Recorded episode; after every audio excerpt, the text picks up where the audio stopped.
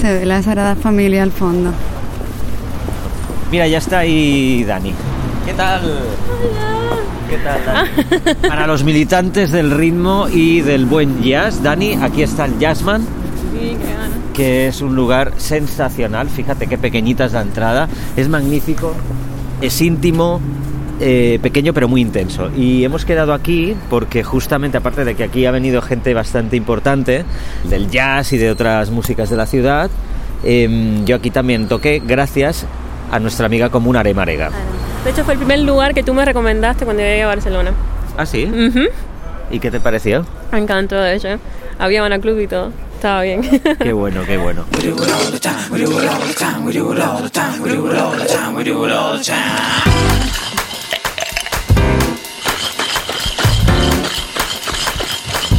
La coctelera. Música son de rocks. Hemos citado aquí a Daniela Fernández, escritora y cineasta cubana, porque hace poco publicó un reportaje en la revista MPM en Cuba sobre la escena cubana en Barcelona. O sea, tú eres una cubana que ha llegado a Barcelona y te has encontrado rodeada y buscando a tus compatriotas cubanos músicos. Creo que la escena cubana en Barcelona estuvo mucho más unida tipo de los años 90 o tal, pero ahora creo que está más diseminada, un montón de cosas pasaron, pasaron la crisis, muchos se mudaron a Madrid y Barcelona está, o sea, la comunidad cubana no es como la comunidad creo que argentina o puertorriqueña, que está un poco más eh, unificada por lugares, ¿no? O sea, se ha ido fragmentando poco a poco por montones de factores externos y cuesta más encontrar eh, el sentido de casa, ¿no? Y entonces, casualmente, con ustedes y con todas las conexiones que hemos hecho, al final siempre son con músicos cubanos. o sea, más, más que con cine, más que con cualquier otra cosa, ha sido con músicos cubanos y ha sido increíble porque el, son músicos cubanos que llevan un montón de años acá, ¿no? O sea, no, no llegan hace poco, llegan hace 20, 15 años y no se han ido de Barcelona, que fue lo que aquella conversación que tuve con Alex en su casa, como a las 1500, que le preguntaba, por, o sea, y lo mismo que le pregunté a ¿por qué llevan tanto tiempo en Barcelona si al final igual es una ciudad difícil para la música alternativa? O sea, desde, desde afuera puede concebirse como una ciudad súper, no sé, hipster o súper alternativa, y lo es en cierto punto, pero a la misma vez, cuando te sales de los ritmos más mainstreams, ponle el trap o no sé, el reggaetón, es difícil conseguir espacios para tocar, o sea, las microsalas, las pequeñas salas, que al final están, lo que hay que buscarlas. O el público que va es un público más conocedor del tema o un público que está intrigado por ello, pero eh, no, no, llega a lo mainstream, lo cual puede estar bien o no. O sea. ¿Y qué te decía Arema? Porque ella insiste en quedarse en Barcelona. Hay algo, y yo lo puse en el artículo porque me pasó a mí igual, hay algo de, de Cuba, La Habana, con Barcelona, hay una conexión arquitectónica, las calles, eh, no el sé, mar, el mar, había una, o sea, donde quiera que hay mar es cubano, pues nosotros lo buscamos, o sea, es cubano en todas partes, pero la, la conexión con el mar, no sé si les trae al músico un tipo de inspiración, pero perfectamente podrían irse a Nueva York o a París, que de hecho tiene una escena súper más receptiva. Hola Julieta. Pero tenemos estos músicos como Mar Sosa que siguen estando acá, que tenemos a, o sea, montones de músicos que inclusive emigraron de la escena francesa a la escena de Barcelona, que es el caso de Angá, del increíble, increíble Angá, que en paz descansa que llegaron a esta ciudad. Hay algo, o sea, pasas por las calles de Obispo y yo juraría que estoy en La Habana, por el mismo olor a pis que hay en la calle, por la misma gente que te intenta vender, no tabaco, te intenta vender otras cosas, pero, o sea, es, caminas y, y cubanos que han llegado acá, que los hemos recibido en casa, que han venido de paso, que se han instalado, me dicen, es que esto es La Habana Vieja, estoy cambiando por Obispo, por Aguacate, por Obra Pía, y hay un sentido de casa que al final uno, por mucho uno quiera irse por X o Y, Z razón, al final uno siempre intenta buscar un poquitico aquello que, que te recuerda.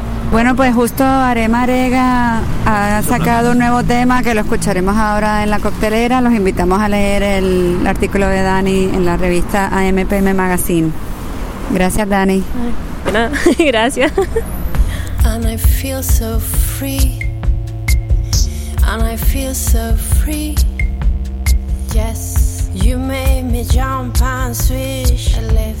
You made me forget about yes all those days that I was. I look losing myself in time. Yes, I just want to sing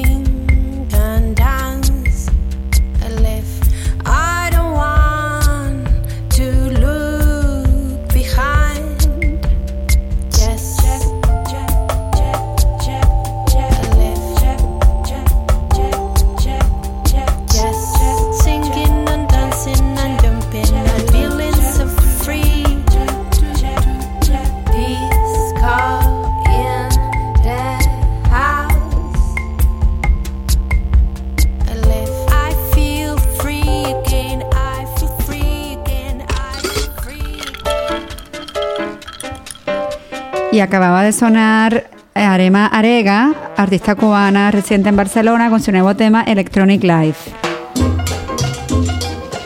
Alex, hasta hace muy poco yo no sabía que como periodista te podían nominar a un Grammy. Y es lo que nos ha contado nuestra amiga Judy Cantornavas, periodista musical, que fue nominada este año por su trabajo escribiendo los liner notes del compilado de las sesiones de Panart, los Cuban Jam Sessions. Teníamos muchas ganas de charlar con ella. Esto se registró hace ya un tiempo, hay que decirlo, se puede decir, porque... Sí, fue bueno, antes de que yo viajara y leyera la ceremonia. Al final no ganó, pero no importa. La verdad que es interesante porque justo hablábamos de la escena cubana en Barcelona mm, y Judy ha dedicado su carrera a cubrir y documentar la historia de la música cubana de la isla, sobre todo este sello Panart, que fue el primer sello independiente cubano, antes que fuera apropiado por el gobierno y se convirtió después en EGREM. Entonces, estando aquí en Barcelona, muchas conexiones con Cuba, nos fuimos a tomar con ella un green piña colada, eh, un zumito virgen muy saludable. Aquí lo dejamos con nuestra conversación.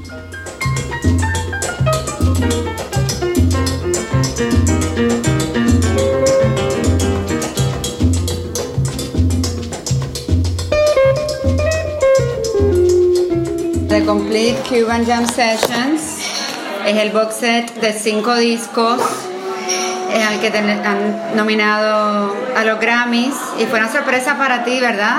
Esta nominación. Sí, la verdad que fue una sorpresa. Est- Esta categoría de, de album notes, supongo que sabía que existía, pero no sé, como que no estaba muy al tanto del tema. Eh, entonces, cuando me avisaron que estaba nominada, a- alguien de Billboard me, me mandó un, un email, un colega de trabajo. Estaba, bueno, les voy a decir la, la verdad, que me puse a llorar. Porque claro, siempre escribo mucho sobre otra gente que, que tienen Grammys y, y todo ese tipo de premios, pero la verdad me emocionó mucho. O sea, te habían, habían sometido la nominación, pero no te habían dicho. no me habían dicho, no, no, no me habían dicho que lo habían enviado para Sí. consideración.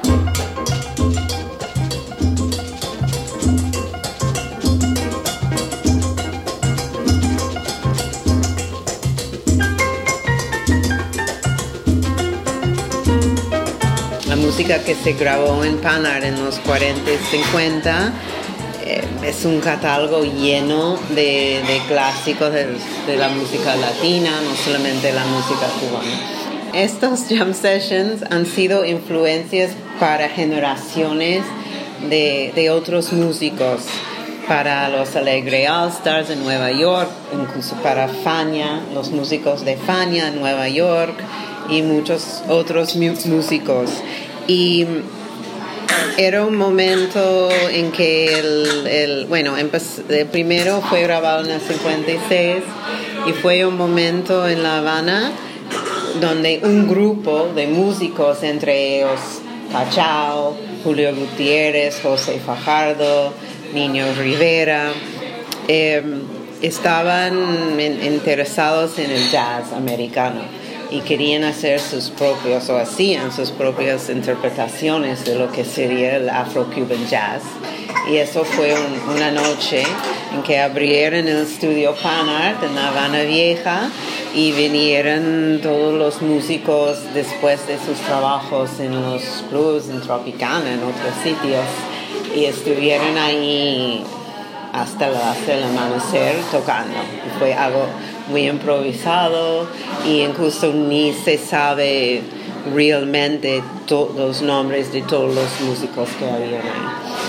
Claro, se volvieron legendarios porque, claro, solo se podía conseguir um, en, en sus versiones originales, era algo más de coleccionistas y entonces eh, fue como un acontecimiento cuando, cuando Craft Recordings compró el catálogo, rescató realmente el catálogo de Panart en el 2016, eh, decidieron la primera, bueno, yo también hablé con ellos y decidimos que la primera cosa que deberíamos hacer sería los Cuban Jam Sessions.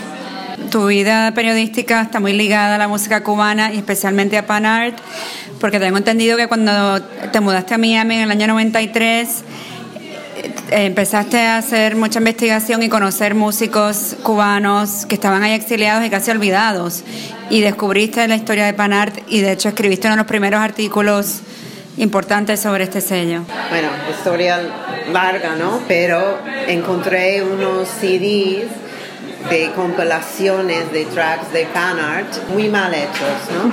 En una tienda en la calle 8 en Miami decía esto es fan art. Empecé a investigar qué era fan art y encontré la viuda de Ramón, Julia Sabat, que aún vivía. Entonces fui a verla y bueno, pude de primera mano saber la historia. Entonces, una, un artículo que hice para el Miami New Times tenía mucha repercusión en ese momento y repercusión en mi propia vida. Esa malanga amarilla hay que comerla caliente. Yo te la traigo María, yo te la traigo de Oriente. Cuando Concord Craft Records adquiere el catálogo, consultan contigo qué editar primero en este, en- para hacer este box set.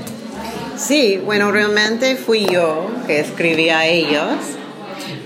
Y bueno, un poco te muestra que siempre si tienes una idea tienes que intentar realizarlo, ¿no? Porque yo cuando vi que iban a empezar a reeditar discos de Panar, yo digo, bueno, tengo que estar involucrado. Pues escribí, mandé artículos y tal y cual, y bien, y me llamaron y, y sí, entonces hemos hablado un poco de mm, un poco los greatest hits de Panal, de, de, de cómo acercar a este gran catálogo. Y, y yo creo que todos estaban de acuerdo que fue muy natural empezar con los Cuban Jam Sessions. Estoy muy orgullosa de estar en una categoría de los Grammys para escritores. Me parece genial. Cómo se está sentando el smoothie bien, ¿eh? Sí, me gusta muy tropical. Estamos como, como en La Habana. aquí. La Coctelera, el único club especializado en reposados musicales y tragos culturales.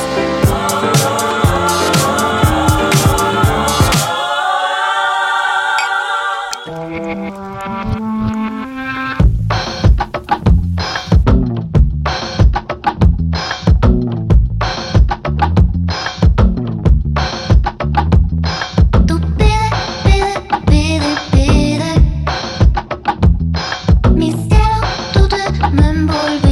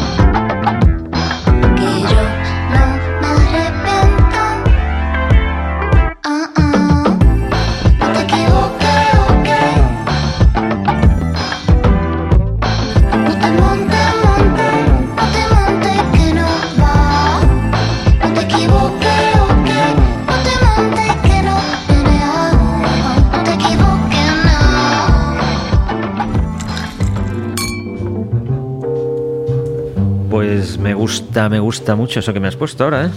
Este Buscabulla, no sé si escuchaste unas referencias al funk somalí.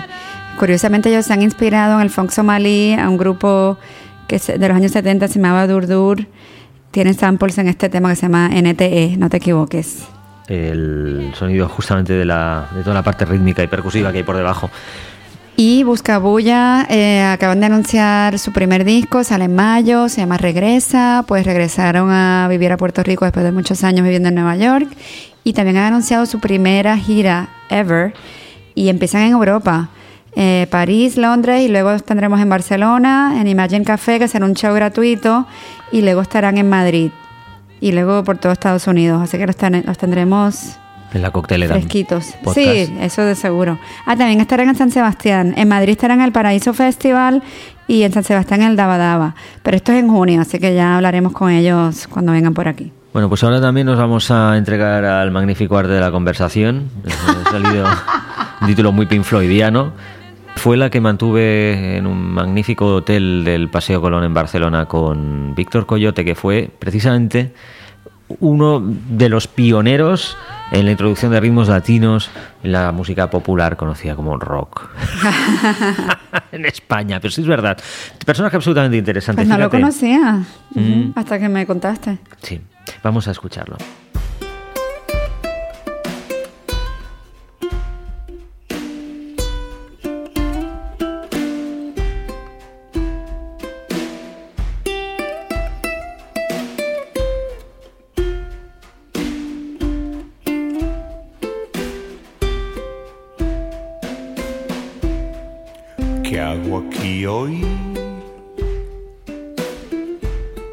Ya divorciado. Yo sé que tú no eres mucho de los de mirar atrás y recrearse en las autobiografías, pero sí que, que tiene mucho de autobiográfico este trabajo, me parece, ¿no? Eh, La nostalgia no, no ocupa lugar en mi vida y yo no tengo nada que en contra de las cosas antiguas, pero, pero que mm, llega un momento en que me saturan, o sea, cuando se su- supera un cierto porcentaje, ¿no? Eh, por otra parte, mm, este es un disco que yo creo que las canciones y las letras, sobre todo, eh, mm, reflejan algo que es que, que yo soy un señor de edad de 62 años, con lo cual eh, no es una cosa nostálgica, es una cosa del peso de los años, más bien, me parece a mí, ¿no? Entonces, cuando uno dice en una canción que es tarde, eh, quiere decir que que para algunas cosas sí es tarde. O sea, no todo lo podemos hacer. Las mujeres no lo pueden todo, los gallegos no lo pueden todo. O sea que hay ciertas limitaciones que tiene cada uno. Los hombres no podemos tener hijos. O sea que hay ciertas cosas que, que es de ilusos decir lo podemos todo. Y eso de persigue tu sueño me pone mucho de los nervios. Entonces, persigue tu sueño siempre y cuando tu sueño tenga un viso de alcanzabilidad, ¿no?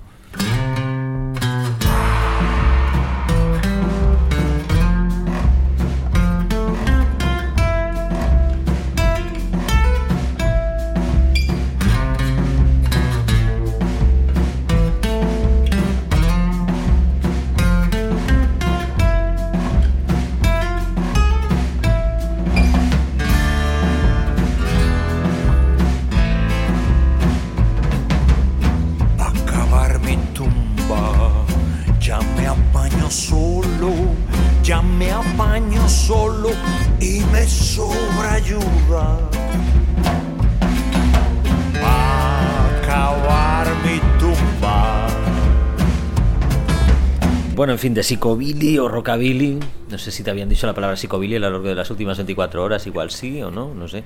Eh, sí, alguna Sí, vez, alguna sí, vez. sí. Bueno, vale, ha sido un guiño. A, la incorpora- a la incorporación de ritmos latinos, que esto sí que te lo habrán dicho, pero ojo porque sé muy bien que tú, como dijiste, no militas en ningún género en particular y además has creado tu, propia, tu propio universo sonoro, ¿no? Pero mi pregunta es, ¿cuál fue tu chispa para saltar a, a otras esencias, a otras latitudes? A nivel En, la, en aquella Cuando época. lo hacías tú. Vale. Yo empecé haciendo rockabilly pues porque me gustaba Elvis y las cosas de rock and roll y tal. Después eh, mm, eh, empezamos a, en el grupo haciendo rockabilly clásico y después salieron los Stray Cats. O sea que, a ver, quiero decir que en el momento, bueno, como pasa siempre, todo el mundo copia las modas imperantes en el mundo de la música, ¿no? Y las modas imperantes en el mundo de la música ahora y un poco antes también eh, venían del mundo anglosajón, a lo mejor ahora menos, ¿vale? Entonces eh, vienen los Stray Cats y yo, digo- y yo dije, hombre, pues, pues si se puede hacer rockabilly y se puede mezclar con el punk, a lo mejor es interesante. Bueno, allá vamos. Y después también hubo los lobos. Los lobos son como una frontera de Estados Unidos hacia lo latino.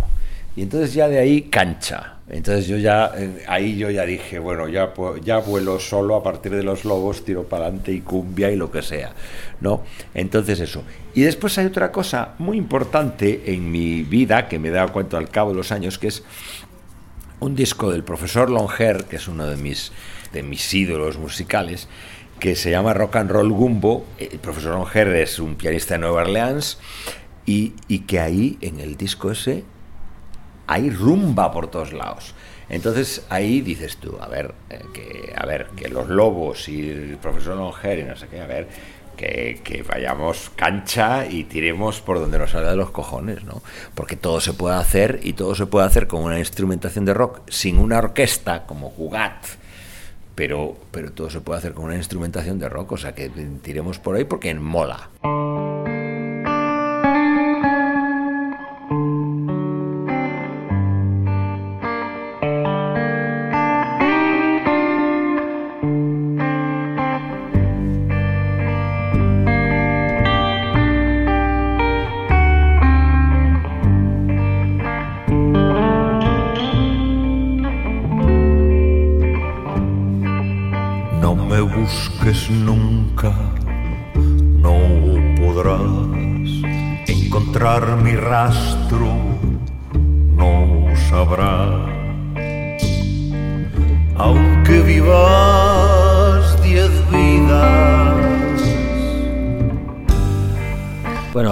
Música latina, que ya sea algo habitual o normalizado en nuestro país para las generaciones más jóvenes, ¿tú crees que lo es realmente? Porque hemos sido duros de pelar aquí con eso. Vía reggaetón, sobre todo.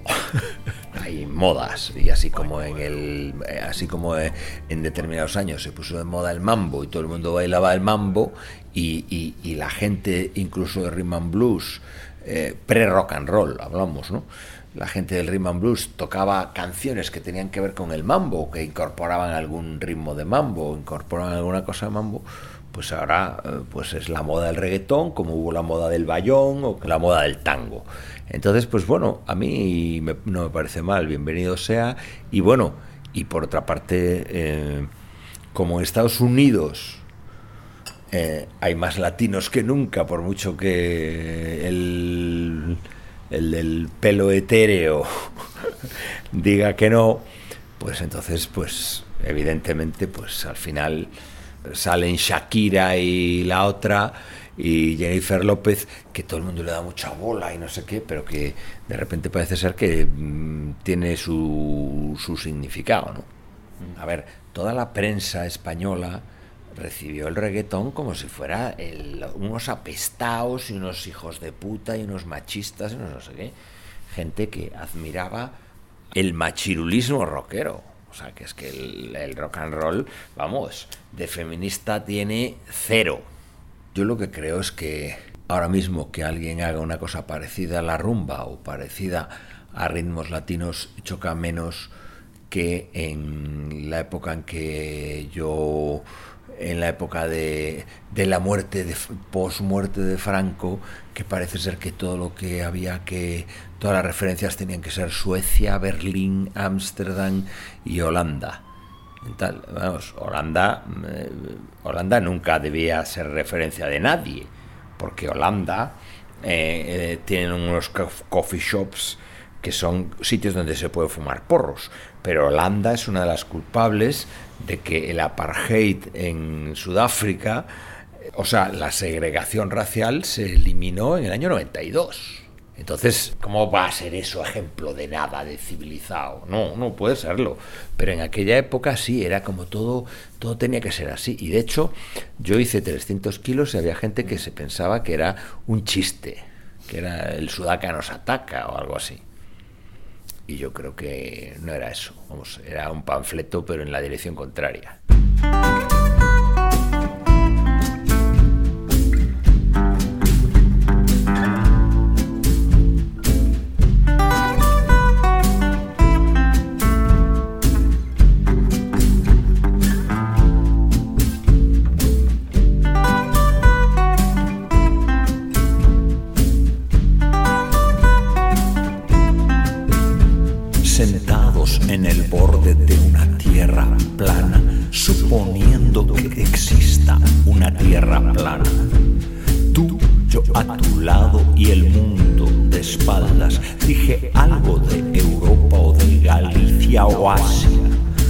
Cansa una, una sensación que tengo? No es así en todos los medios, obviamente, no es así, pero cada dos por tres, cada vez que se celebra algún aniversario de algo, parece que haya que volver a hablar de la famosa palabra la movida y los 80 una y otra vez. ¿Te, te, te cansa ese revival? Hay una época en que se dice que la movida es lo más guay porque a la prensa le interesa y entonces la movida es lo más guay porque ha supuesto, eh, porque se murió Franco y entonces la juventud lo celebra. Oiga, perdone, yo, que a mí me gustaba Santana, los Allman Brothers y, y después y Pop, Dr. Feelgood y tal, yo me puse a tocar en un grupo porque Dr. Feelgood y los Sex Pistols tocaban con cuatro acordes. No porque se muriera Franco. O sea, yo no me puse a tocar rock and roll porque se hubiera muerto Franco. Ah, que se ha muerto Franco, voy a cantar rock and roll. ¿Qué mierda es esa? No. Entonces, por un lado hay eso. Y por otro lado hay que la movida es una cosa de pijos y de no sé qué. En un momento dado se ensalza todo eso, la movida, qué gran movimiento y no sé qué, no sé cuántos. Y ahora viene la contrahistoria, esa es la historia de la democracia en España. Y la contrahistoria de la democracia en España es, es que eran unos pijos y, y era una, y entonces la movida es una mierda.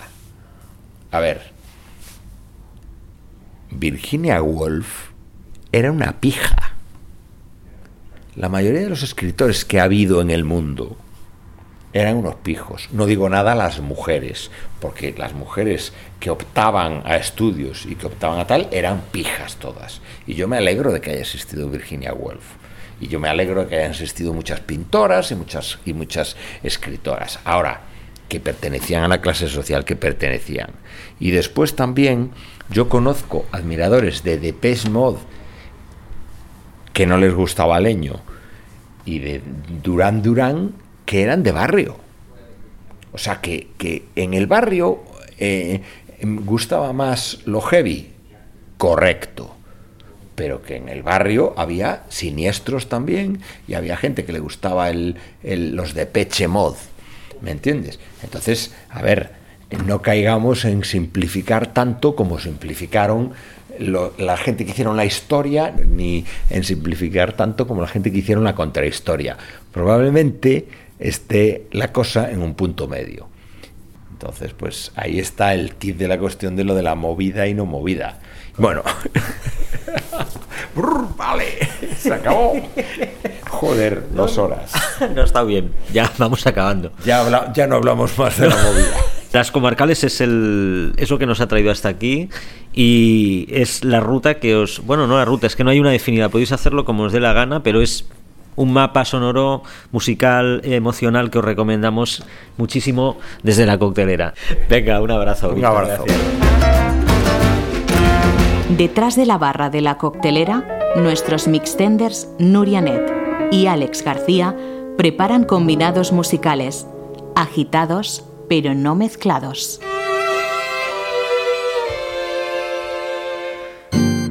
Pues como los cócteles son para todos los días y para cualquier momento del día y de la noche, yo te propongo que nos despidamos de una forma muy, muy soleada.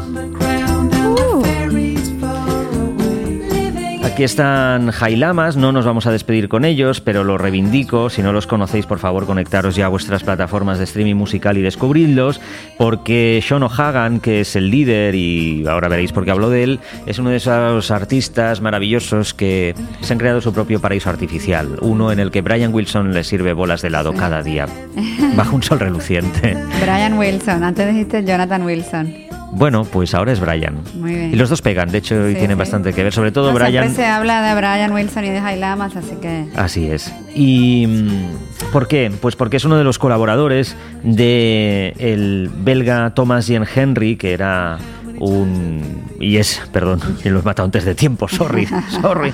Eh, era el líder de un Soy un caballo, pero ya nadie conocerá eso Pero en, igual. en inglés. En español, soy un ¿Ah, caballo. sí? ¿Así sí, se sí, así se llamaba su anterior proyecto y ahora es Mírala. Caban o Cabane.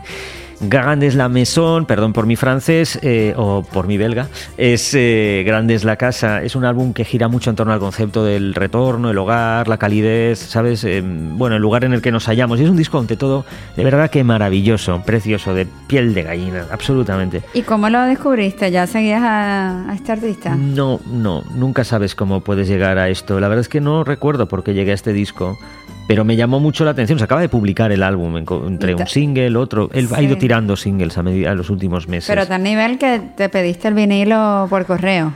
Exacto, me gustó tanto que me metí en Bandcamp, que es la manera de conectar con ellos. Ellos están en Spot y en todos estos sitios, ¿vale? Pero digo, quiero el vinilo, porque aquí está Sean O'Hagan con arreglos, Bonnie Prince Billy, gente de This is the Kid. Las mezclas las hace Ash Warman de Metronomy, por ejemplo, o François de Atlas Mountain. Y digo, me voy a comprar el vinilo. Y me compro el vinilo y me acaba de llegar mi copia que es una de las solo 500 y no habrá más. Wow. Un, un vinilo que, como bien puedes ver, no tiene ni código de barras.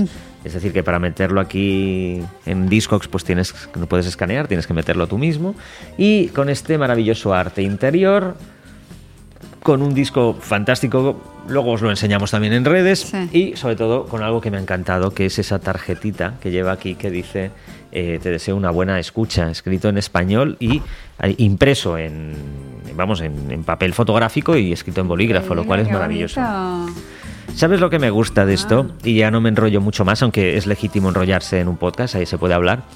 Que en parte sí es verdad que ha habido un hundimiento y una deconstrucción y una nueva manera de entender la industria musical, pero la música en nuestro tiempo y la forma de distribuirla, a pesar de que los artistas las pasan más canutas que antes, es verdad que también, también son más dueños de sus trayectorias y nos permiten a los fans estar más en contacto con ellos, ¿no? Y me imagino que es muy gratificante para un artista también. Pues bueno, no sé, con este señor he podido conectar en redes y pues bueno, le voy a decir y le vamos a decir cuánto nos gusta lo que hace.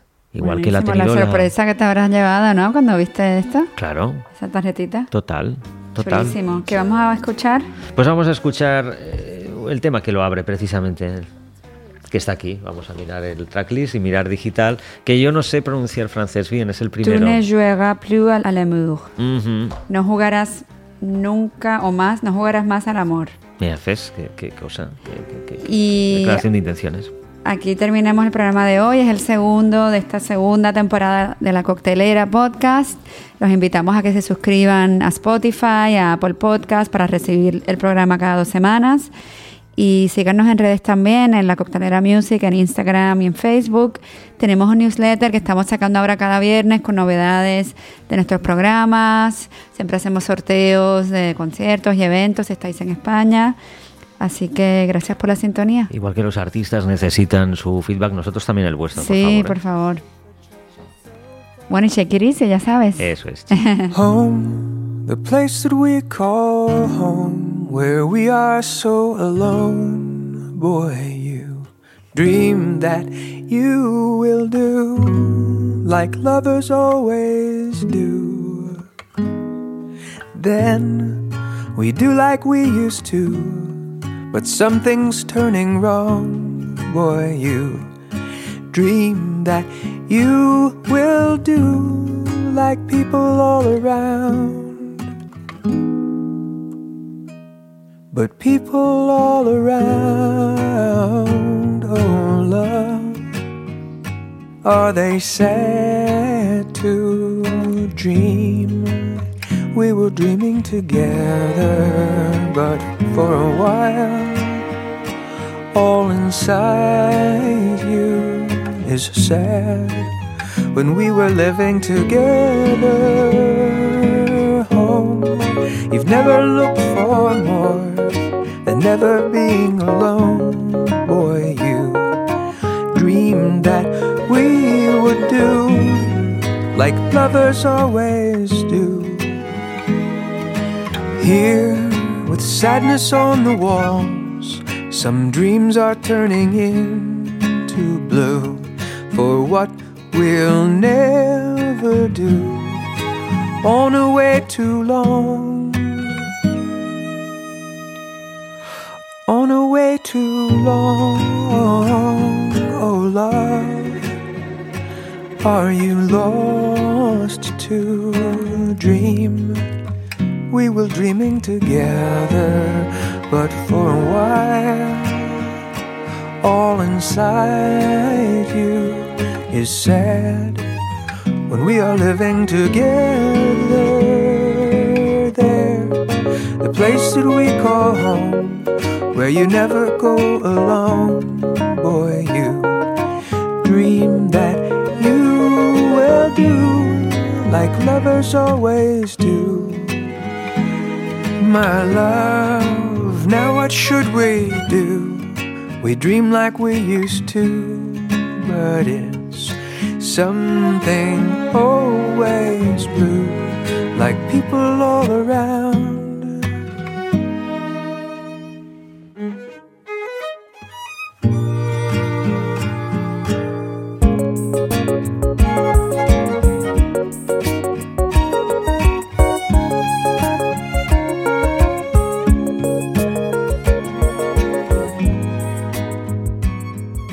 Coctelera. Una producción de la Coctelera Music.